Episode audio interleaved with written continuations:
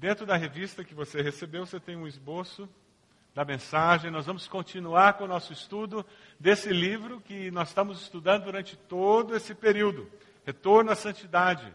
E hoje nós vamos falar sobre pecado de ação e omissão. E quando a gente fala de pecado de omissão, a gente está falando de algo que não acontece muito, né? É interessante porque os nossos jovens e adolescentes, eles também estão estudando esse livro. Durante sexta-feira, sábado, eles estão trabalhando com um versículo. Eu queria que nós lêssemos juntos o versículo que eles estão usando, é Romanos 6,6. Dê uma olhadinha aqui na tela, vamos ler juntos o texto básico que eles estão usando. Vamos lá? Pois sabemos que o nosso velho homem foi crucificado com ele, para que o corpo do pecado seja destruído, e não mais sejamos escravos do pecado. Mas como é que eu consigo não ser escravo do pecado? É só se eu fui se eu fui crucificado. Esse é o único jeito. Vamos ler o segundo versículo? Fui crucificado com Cristo. Assim já não sou eu quem vive, mas Cristo vive em mim. A vida que agora vivo no corpo, vivo-a pela fé no Filho de Deus, que me amou e se entregou por mim. Se eu não fui crucificado, se eu não morri para minhas vontades, para minha vida, eu nunca consigo experimentar de fato a vida cristã. Essa é a diferença entre ser discípulo de Jesus e ser simplesmente um religioso, alguém que escolhe a ética cristã como uma ética de vida.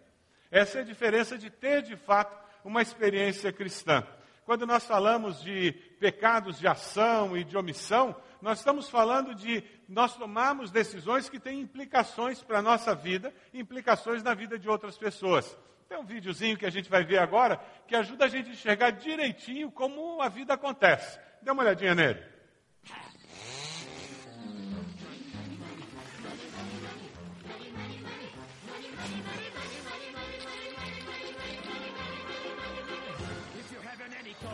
And you freeze in the winter and you curse to the wind at your face when you haven't any shoes on your feet and your clothes seem better and you look 30 pounds overweight. When you go to get a word of advice from the fat the pastor, he will tell you to love evermore. But your hand against your back, rat a tat, rat a tat, at the window. At the window. See how the out the door. Money makes the world, the world,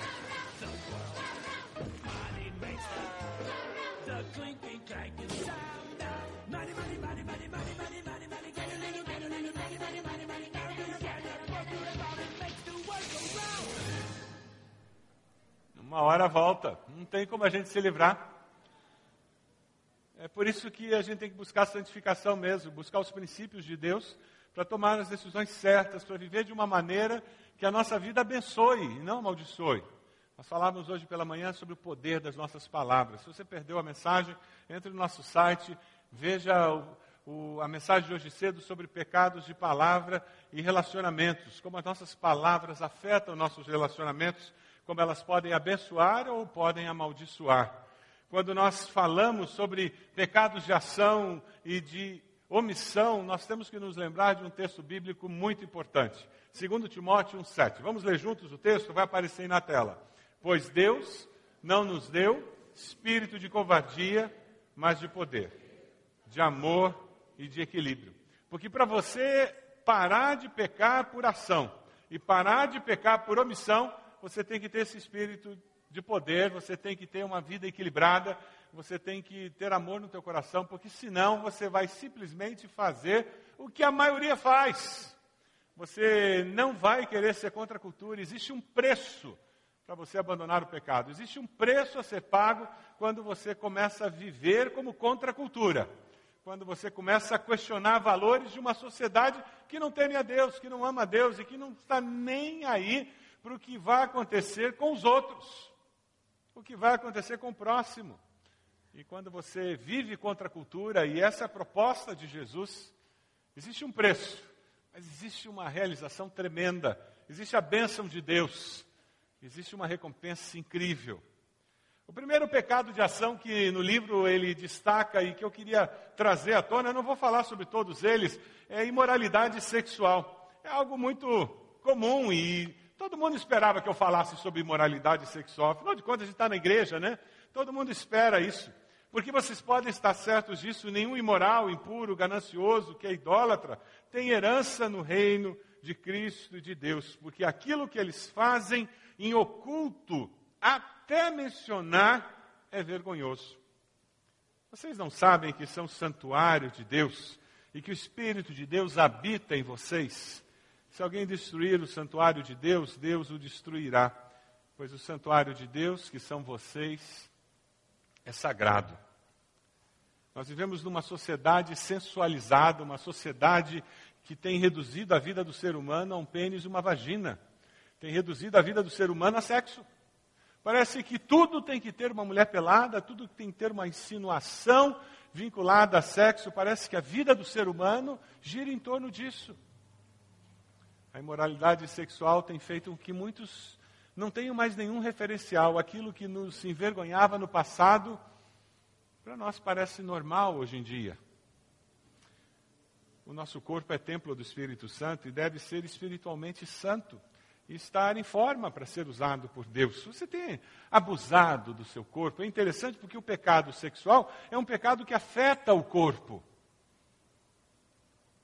O livro tem trabalhado muito com essa questão de como você pode, na área sexual, experimentar santidade. E quando Deus fala para aquele jovem para se guardar até o casamento, Ele está falando sobre você experimentar o projeto de Deus, porque Deus nos fez seres sexuais. Foi Deus quem colocou hormônios em nós. Foi Deus quem projetou que nós tivéssemos instinto sexual. Então, sexo é uma coisa boa. Graças a Deus, porque funciona. Um jovem me procurou dizendo, pastor, eu vim aqui avisar para o senhor que eu vou cair na vida. Eu cansei de esperar chegar o casamento, pastor, não aguento mais. Eu disse para ele, tá bom, foi isso que você veio fazer? O senhor não vai falar nada, pastor? Eu disse, não, você veio me avisar. Está avisado. O senhor não vai falar nada, pastor? Eu disse, você quer que eu fale? Não, pastor, eu não aguento mais essa vida, essa história de ficar esperando casar e ter que ficar casto e esperar para ter relação sexual só com a minha esposa. É complicado isso, pastor. Eu tenho vontade, eu não aguento. Eu olhei para aquele jovem e disse: Olha, eu acho que essa é uma alternativa, essa que você está escolhendo, cair na vida. Começar a transar com todo mundo é uma alternativa. Tem outras. Ele disse: Qual outra? Eu disse: Ah, eu posso orar por você. Ah, pastor, isso não dá certo, eu tenho orado, não dá certo. Eu disse: Não, eu posso orar por você, para você ficar broxa. não, pastor, para com isso. Que isso, pastor? Eu disse, mas isso não está infernizando a tua vida? Vamos pedir para Deus tirar isso. Você não tem desejo sexual mais. Não, para com isso, pastor. Eu disse, querido, o teu problema é o foco que está errado. Sabe o que, que você está me dizendo quando você está falando que você está disposto até a negar um valor que você considera certo? Porque se você não considerasse certo, você não teria vindo falar comigo. Você sabe que Deus espera que você busque santidade, que você case virgem. Você sabe que Deus espera que você tenha relação só com a sua esposa. Você sabe que isso é um valor bíblico. Você sabe que tem bênção de Deus para isso. Você veio falar comigo porque você sabe que você não devia fazer o que você está se propondo a fazer. Sabe qual é o teu problema? É que ao invés de agradecer a Deus porque você tem desejo sexual, você está lutando contra esse desejo. Como assim, pastor? Eu disse: você tem que começar a agradecer. Deus, obrigado porque eu funciono. Eu sou normal. Puxa, Deus, obrigado. Foque em Deus. E agradeça a Deus porque você é normal. E depois que você começar a louvar a Deus e agradecer a Deus, comece a agradecer a Deus porque vai ter um momento em que você vai poder expressar todo o seu desejo com aquela pessoa escolhida por Deus para a sua vida. Com a graça de Deus, aquele jovem mudou de atitude e ele conseguiu esperar até o casamento. Você não precisa viver uma vida imoral porque não aguento.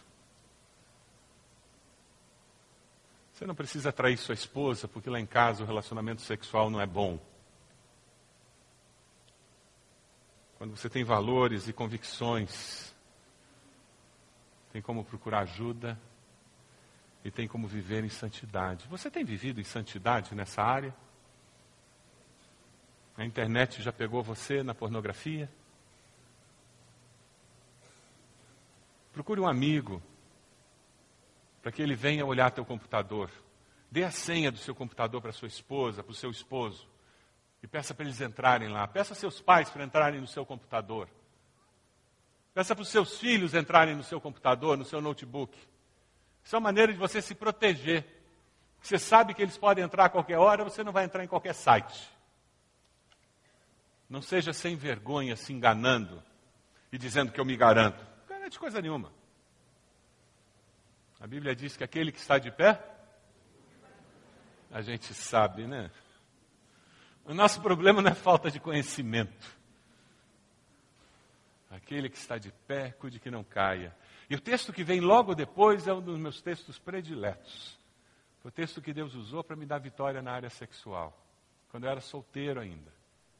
Não vos sobreveio tentação que não fosse humana, mas fiel é Deus, que não permitirá que sejais tentados além das vossas forças. Pelo contrário, juntamente com a tentação vos proverá livramento, de sorte que a possais suportar. Um amigo meu muito engraçado, muito gaiato, ele dizia: Ah, eu tenho uma versão popular desse versículo, o teu é muito comprido. Eu disse: Qual é? Deus dá o frio conforme o cobertor. Se vem uma tentação, meu querido, você tem o escape dado por Deus. Amém? É interessante porque quando a gente fala sobre pecados de ação, Deus é o primeiro a nos dar a saída e a vitória quando a gente fala sobre pecados de idolatria. A gente sempre pensa em, em ídolo, imagem, né? E nós evangélicos, então, a gente já crucifica tudo quanto é católico por causa disso, né? Mas sabe, idolatria tem maneiras muito mais sutis de sermos idólatras do que um santinho, uma medalhinha, não é mesmo? O texto em Mateus 6,24 fala: Ninguém pode servir a dois senhores, pois odiará um e amará outro, ou se dedicará a um e desprezará outro. Vocês não podem servir a Deus e ao dinheiro. Que Jesus está falando de um ídolo, chamado dinheiro. Existem vários altares deles. O templo maior é o Wall Street, lá em Nova York. É o maior templo do dinheiro. Mas tem outros, sabe? Tem tantas formas sofisticadas de idolatria tem pessoas que têm um carro, tem carrolatria, já viu? Tem pessoas que é a profissão, tem pessoas que é o espelho, porque é a beleza. Tem pessoas que é o poder, e eles passam a vida atrás do poder. Tantas formas sofisticadas de idolatria. É um pecado de ação. Idolatria é quando nós colocamos alguém ou alguma coisa no lugar de Deus. E eu transformo aquilo na minha razão de ser. Você quer saber se você é idólatra? É fácil. Tire aquelas coisas que você busca no dia a dia. Se você tiver uma crise existencial, você é um idólatra. Você está doente e não pode mais exercer a profissão. Você tem uma crise existencial? Desculpa, mas a sua profissão é seu ídolo. Sua esposa morreu, seu esposo morreu, você perdeu a razão de viver. Lamento informar, ele, ele não é seu cônjuge, ele não é sua, ela não é sua esposa, mas você transformou em ídolo de tanto que você ama. Tudo que assume um valor existencial na minha vida está assumindo o lugar de Deus no meu coração. Ah, como nós nos enganamos. E só porque nós não vamos Aparecida em Romaria, ou não seguramos a corda no Ciro de Nazaré, nós não nos consideramos idólatras. O pecado de idolatria, ele é muito sofisticado. Você deseja mudar? Porque existe libertação quando a gente descobre que só Deus é o Senhor e tudo mais faz parte da minha existência, mas Deus é o grande foco, é a grande razão da minha existência. E tudo mais faz parte da bênção que esse meu Deus colocou na minha existência.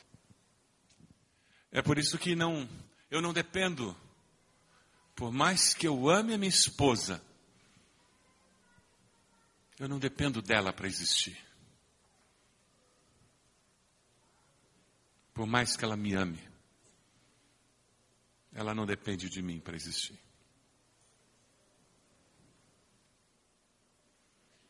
Ah, meus queridos,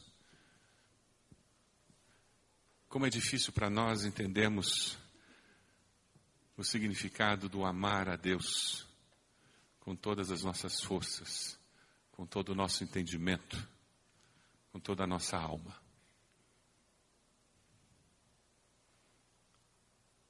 Quando nós falamos sobre pecados de ação, nós estamos falando sobre inversão de valores no nosso coração. Um outro pecado que o livro trata é roubo. Pergunta a pessoa do lado se ele é ladrão, vai. O Clava não perguntou ao prefeito. Ele ficou sem graça, eu notei. Ele ficou sem graça. Sabe, a gente tem a tendência de achar que não é ladrão. Mas é interessante porque Deus trabalha com essa história de ser ladrão em vários níveis. E deixa eu mostrar um dos níveis que ele mostra. É um texto muito conhecido de nós. Pode um homem roubar a Deus? Contudo, vocês estão me roubando. E ainda pergunta: como é que roubamos? Nos dízimos e ofertas. Vocês estão debaixo de grande maldição porque estão me roubando. Tragam o dízimo todo ao depósito do templo para que haja alimento em minha casa. Ponham-me à prova, diz o Senhor dos Exércitos, e vejam se não vou abrir as comportas dos céus e derramar sobre vocês tantas bênçãos que nem terão onde guardá-las. Recusar-se a entregar os dízimos, coisa simples. É roubo. Sabe por que, que é roubo? Porque tudo que eu tenho, que eu sou, quem foi que me deu? Se eu tenho competência, capacidade, oportunidade, foi Deus quem me deu. Deus precisa do seu dinheiro? Deus precisa do meu dinheiro? Não. Tanto que muita gente rouba a Deus e Deus para de fazer o que ele está fazendo? Não. A pessoa é que perde a bênção.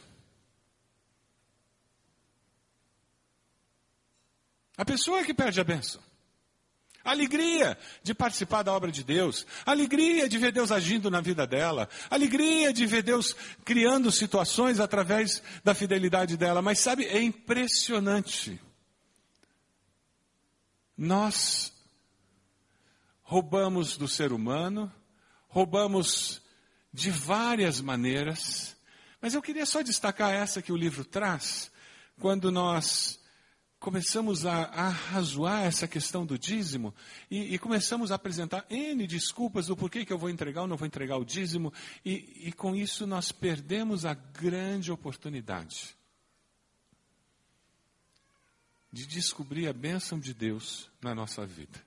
E quando ele fala que ele abre janela do céu, gente, é muito mais do que botar dinheiro na conta bancária.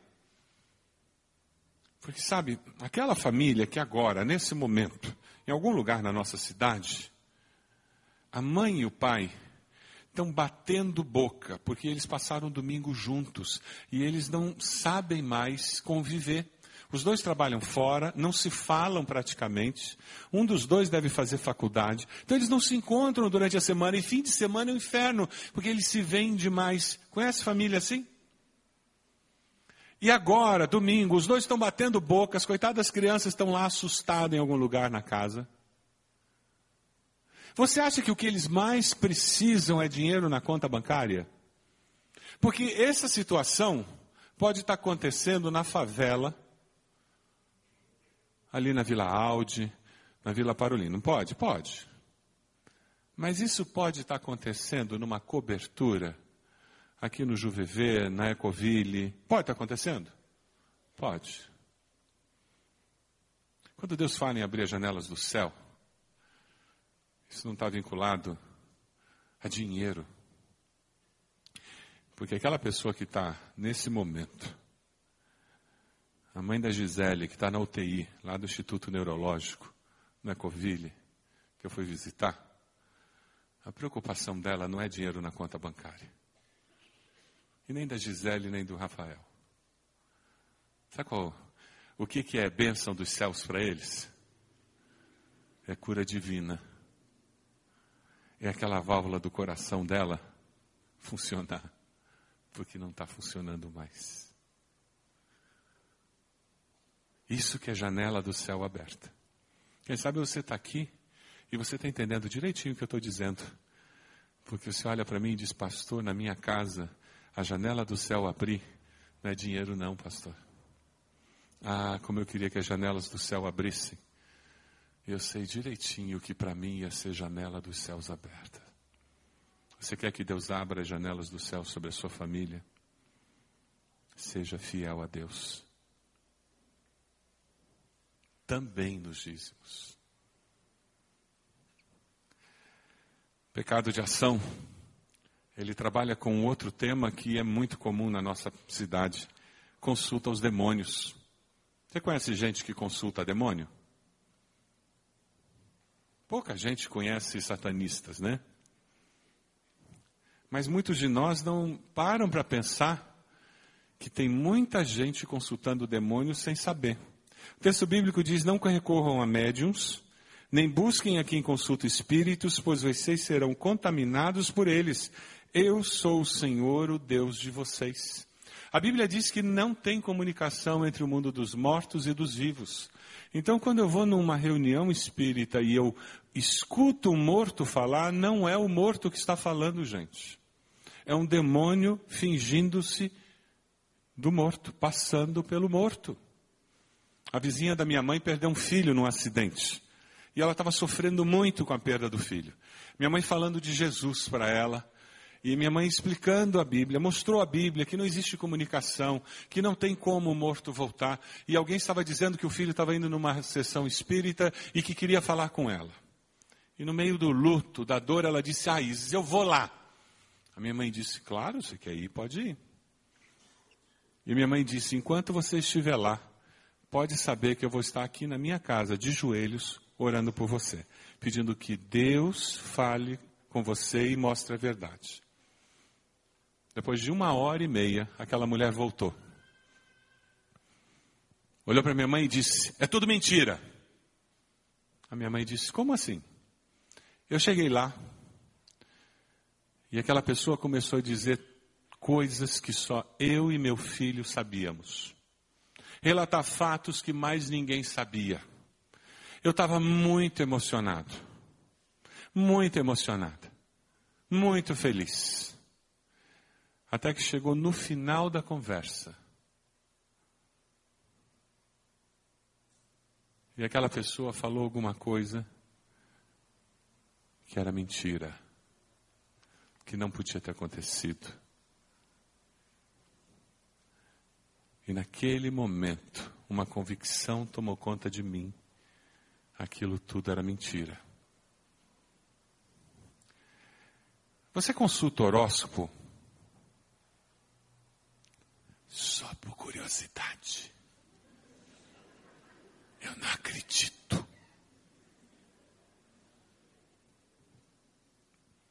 Se posição de astro definisse alguma coisa, posição de aeronave também ia definir.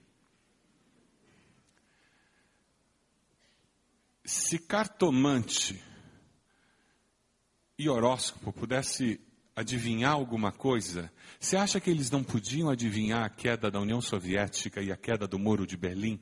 E ninguém adivinhou nada antes.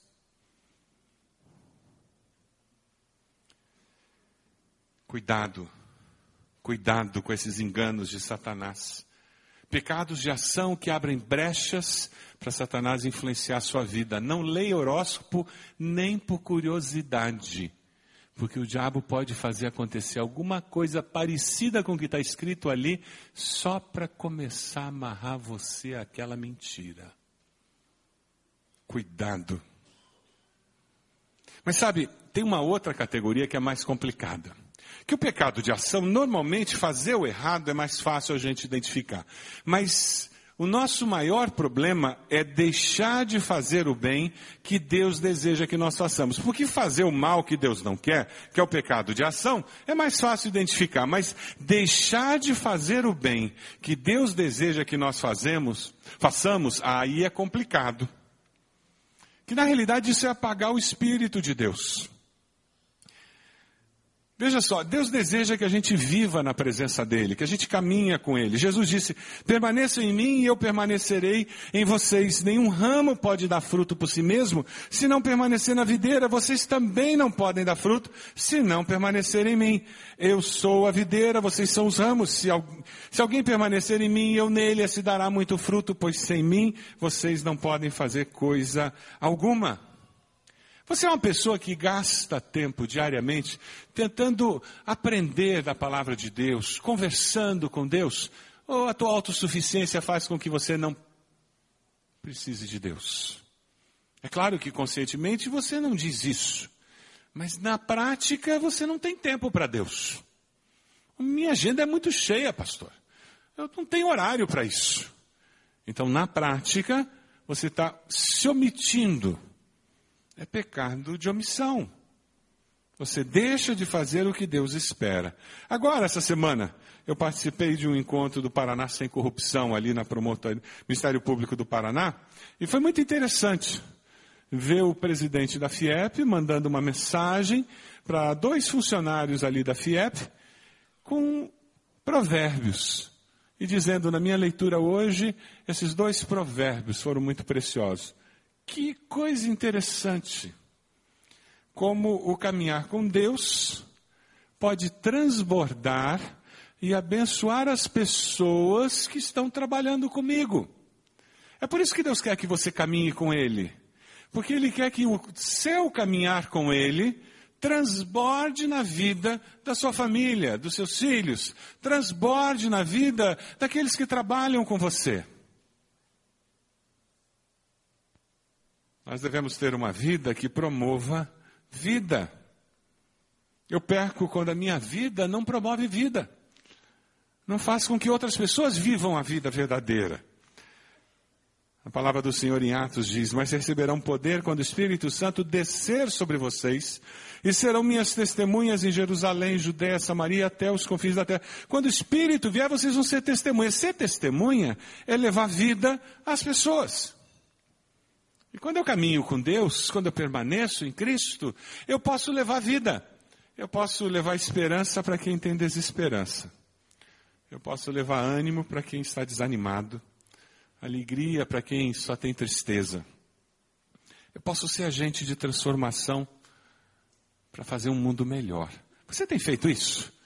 Quando você passa, você é um caminhão de tristeza ou você é um trem de alegria? Você promove esperança quando você participa de uma reunião? Ou você é um agente do Wally, ó vida, ó céus, ó azar? Você é uma pessoa que vive com Deus e porque promove vida, o fruto do Espírito é expressado pela sua maneira de viver.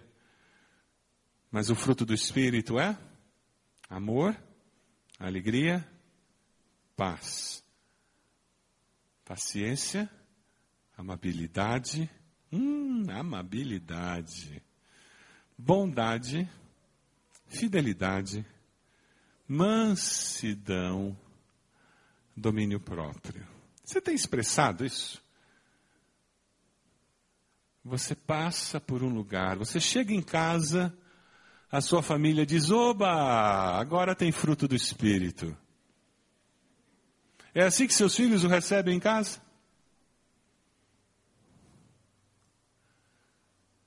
Eu vi a história de um homem que lutava com alcoolismo e ele chegava do bar alcoolizado, chutava a porta e dizia: Inferno, doce inferno. Quem transformava o lar no inferno? Ele mesmo.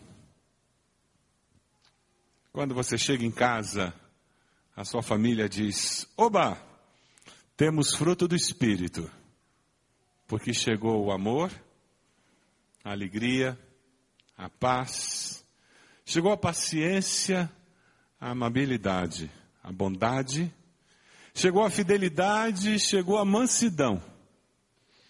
Que bom. Domínio próprio em pessoa está na casa. É isso que você quer? É possível. Esse é o desejo de Deus. Porque assim nós servimos por amor a Cristo. Assim nós vamos servir e exercer o nosso dom, abençoando as pessoas ao nosso redor. Eu queria mostrar algumas expressões bem simples de como a gente pode abençoar pessoas ao nosso redor, a gente pode agir e trazer transformação, mudar a realidade, ser fonte de mudança. São uns vídeos que eu separei. Quem sabe isso pode inspirar você em alguns momentos. O primeiro vídeo é a melhor forma de ajudar o motorista bêbado quando você encontra. Dê uma olhadinha.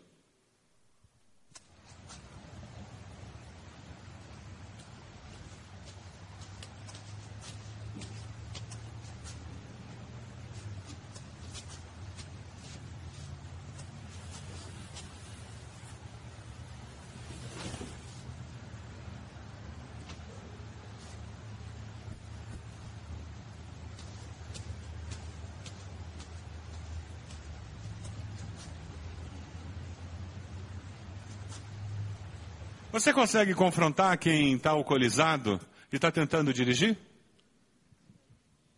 Você consegue confrontar quem já está alcoolizado e você acha que já passou do limite? Ah, nessa sociedade politicamente correta nós temos muita dificuldade, não é mesmo? Mas se alguém não não agir, o que nós temos é omissão. E as chances daquele infeliz Ser responsável por mais um dos acidentes que tiram vidas é enorme.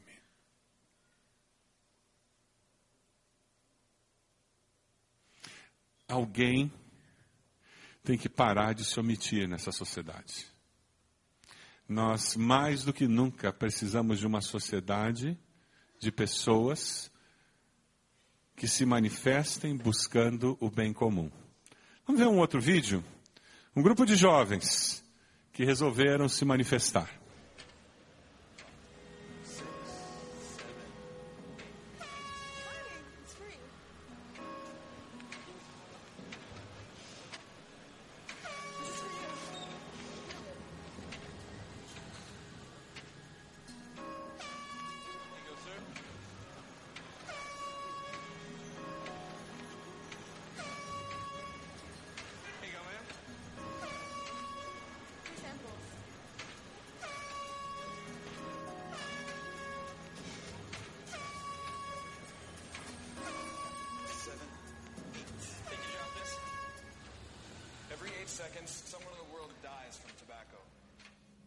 Cada oito segundos, uma pessoa morre, uma morte relacionada ao tabaco no mundo.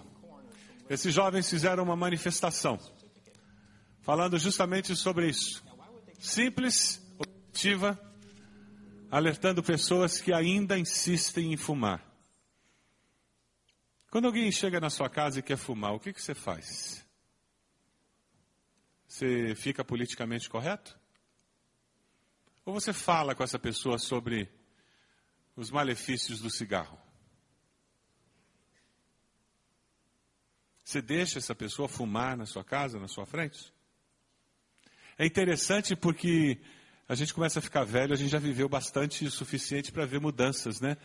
Quando eu era jovem e a gente ouvia nas igrejas contra o cigarro, era coisa de crente não fumar. E era ridicularizado, porque era coisa de crente. E hoje a ciência mostra claramente que é um absurdo alguém fumar. É ridículo alguém fumar. É um contrassenso. própria ciência hoje tem falado contra. Aqueles jovens se reuniram e resolveram fazer uma manifestação. Eles não se omitiram, mas eles estão querendo marcar uma sociedade com um valor que eles consideram importante. Eu vou mostrar um outro vídeo. Nossa igreja se reuniu. Vocês lembram quando houve um movimento na cidade com passeatas a favor da aprovação da maconha, da legalização da maconha? Uma coisa absurda. Todos os malefícios da maconha cientificamente comprovado, só porque um ex-presidente resolveu abrir publicamente que ele usa. E aí ele resolve transformar numa cruzada pessoal. Nós nos reunimos como igreja, os adolescentes começaram com o movimento, os jovens abraçaram, e isso virou um movimento da igreja toda. Cerca de 1.200 pessoas vão para Boca Maldita, caminhamos por toda a Rua 15 até a Santos Andrade. Lembram disso? Movimento Amo Vida. E nós não nos omitimos. Naquele mesmo dia, o grupo que fazia movimento pela legalização da maconha, eles souberam que nós íamos lá, resolveram marcar uma passeata no mesmo lugar, só para criar tumulto. Graças a Deus, tínhamos feito tudo legalizado. Fomos à prefeitura, a prefeitura nos apoiou e disse: não, já tem uma passeata marcada, a prefeitura os obrigou a fazer a passeata deles numa outra localidade, longe dali. Eles tiveram um grupo de 50, 60 pessoas, pela graça de Deus. Dê uma olhadinha no que Deus fez ali.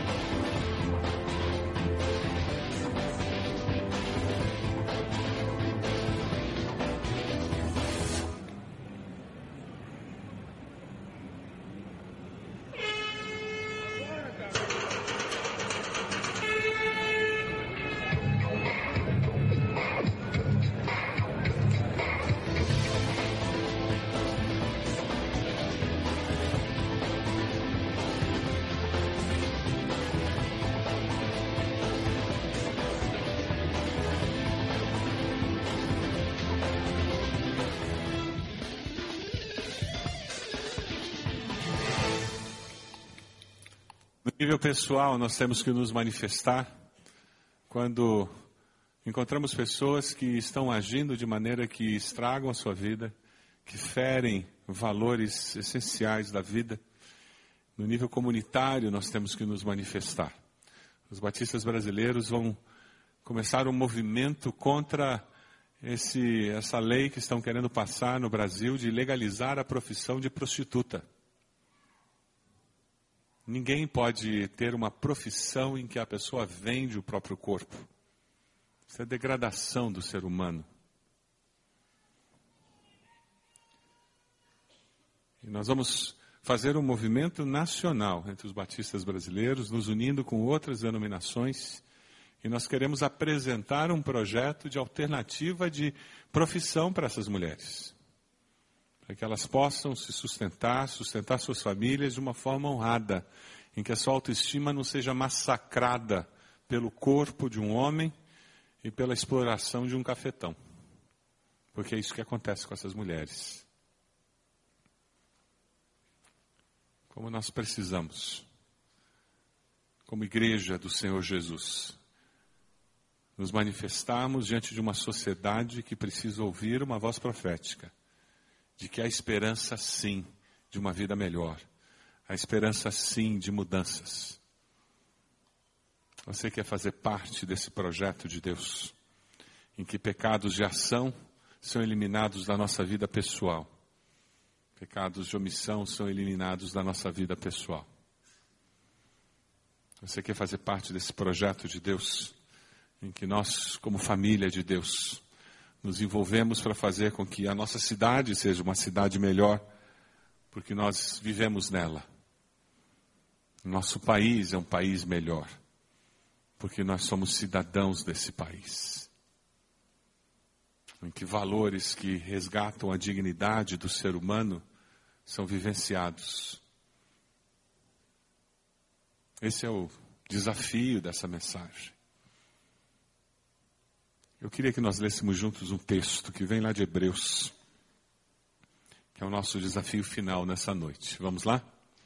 Hoje, se vocês ouvirem a sua voz, não endureçam o coração. Cuidado, irmãos, para que nenhum de vocês tenha coração perverso e incrédulo, que se afaste do Deus vivo. Ao contrário, encorajem-se uns aos outros todos os dias, durante o tempo que se chama hoje, de modo que nenhum de vocês seja endurecido pelo engano do pecado. Você pode fechar seus olhos. Quem sabe você está aqui você nunca tomou uma decisão ao lado de Jesus, nunca o confessou como Senhor e Salvador. Jesus morreu naquela cruz por nos amar e Ele quer ser seu Salvador. Nessa noite você pode confessá-lo, reconhecendo seus pecados e aceitando Jesus como Senhor e Salvador. Se você gostaria de fazer isso, aí onde você está, repita uma oração dizendo: Senhor meu Deus, eu reconheço que sou pecador, sou pecadora. Eu te peço perdão dos meus pecados.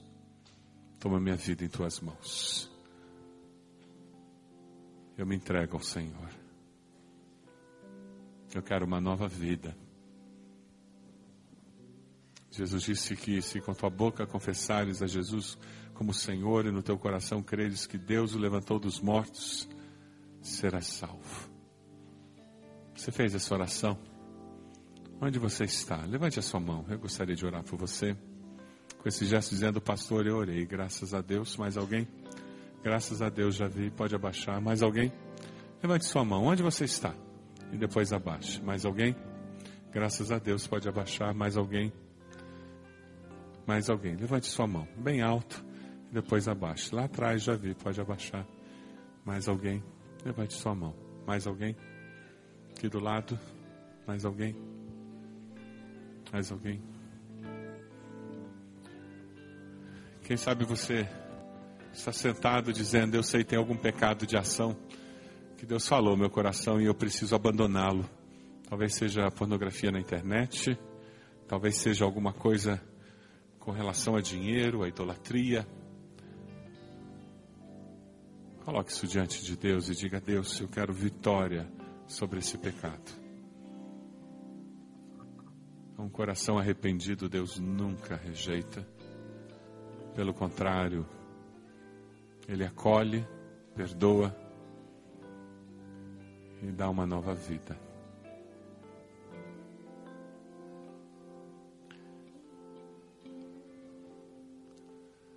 Quem sabe você tem se omitido. Não é que você faça alguma coisa errada, mas você não tem feito o que é certo. Você tem se omitido e tem perdido oportunidades de falar sobre as suas convicções, falar sobre as verdades da palavra de Deus. E as situações passam por você e, e você deixa passar. E com isso você não se torna gente de transformação. E você gostaria de pedir a Deus que te desse ousadia, te desse palavras para aproveitar os momentos, para com amor, com carinho, falar das verdades eternas, falar das suas convicções. Qual a decisão do seu coração? Nós vamos começar a cantar. Enquanto nós estivermos cantando, você vai ser convidado a sair do seu lugar, vir até aqui à frente, se colocar de joelhos diante de Deus. Eu não sei qual a decisão do seu coração, mas Deus sabe. Eu não sei qual o propósito que você está firmando com Deus, mas Deus sabe. E é isso que nós estamos convidando. Você a vir até aqui à frente, firmando esse propósito com Deus. Tornando esse propósito numa decisão que vai abençoar, influenciar o resto da sua vida. Coloque-se de pé onde você está. Enquanto nós cantamos, pode vir à frente, venha colocar-se de joelhos aqui diante do Senhor, consagrando-se a Ele, pedindo renovação, pedindo um momento novo na sua vida, dedicando-se ao Senhor, pedindo que Deus faça uma obra completa na sua vida. Aquela obra que só Ele pode fazer, aquela obra que só o poder de Deus pode realizar. Pode vir, sai do seu lugar. Deus vai abençoar a sua vida. Isso, pode vir, pode vir. Deus está esperando você. Pode vir. Isso mesmo. Tempo seu com o Senhor. Tua imagem e semelhança é o desejo do meu coração. Se o meu corpo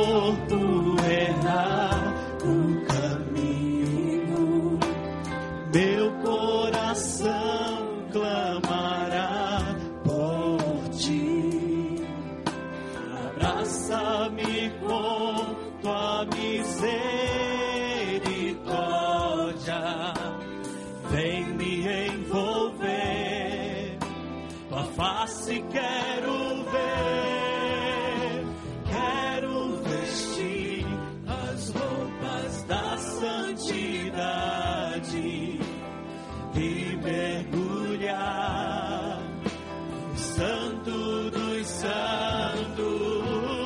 tenho sede de Deus.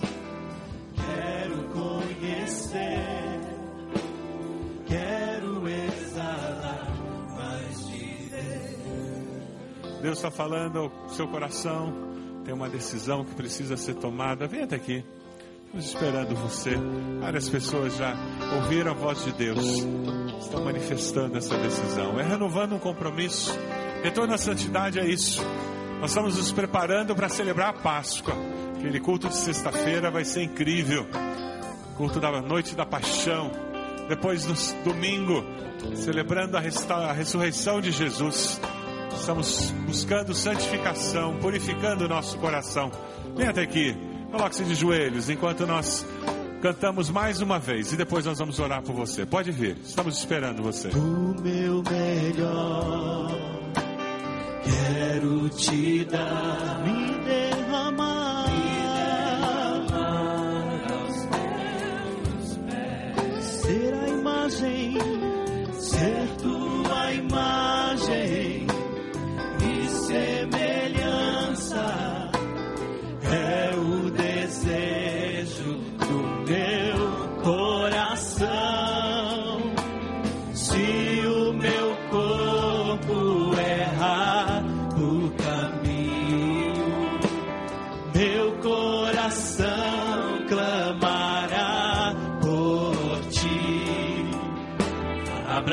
Abraça-me com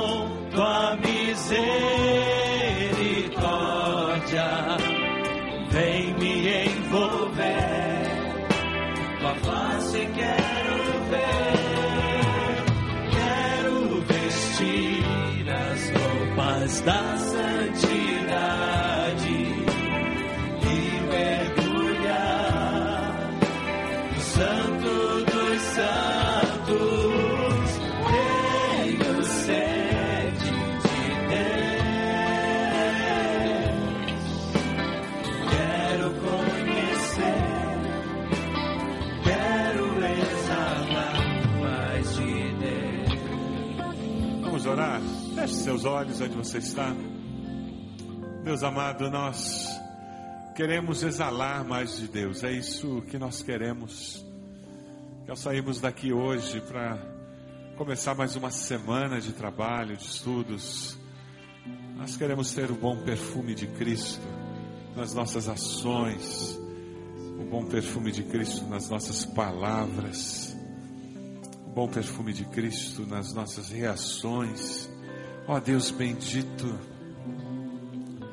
nós amamos ao Senhor, o Senhor nos salvou, nós somos gratos porque o Senhor é bom. E nós louvamos e engrandecemos ao Senhor porque só o Senhor é digno de todo louvor. Deus amado, nós colocamos esses que estão aqui à frente nesse momento no teu altar. Pedimos que o Senhor derrame da tua graça sobre as suas vidas. Ó Deus, que o teu Santo Espírito derrube todas as barreiras existentes porque nós queremos que eles sejam mais do que vencedores. Queremos que eles experimentem a vitória em nome de Jesus. Ó Deus, nós queremos que toda obra do inimigo seja desfeita. Queremos que o teu nome seja engrandecido em suas vidas. Pai de amor, abençoa-os, abençoa-os. Junto com Ele, Deus junto com cada um deles, peço a tua bênção por nós, todos nós que estamos aqui. Que o amor do Senhor, que é incondicional, eterno, a graça do Senhor Jesus, que nos alcançou, as consolações, a comunhão do teu Santo Espírito, sejam conosco e com todo o teu povo espalhado na face da terra hoje e sempre. Amém. Amém.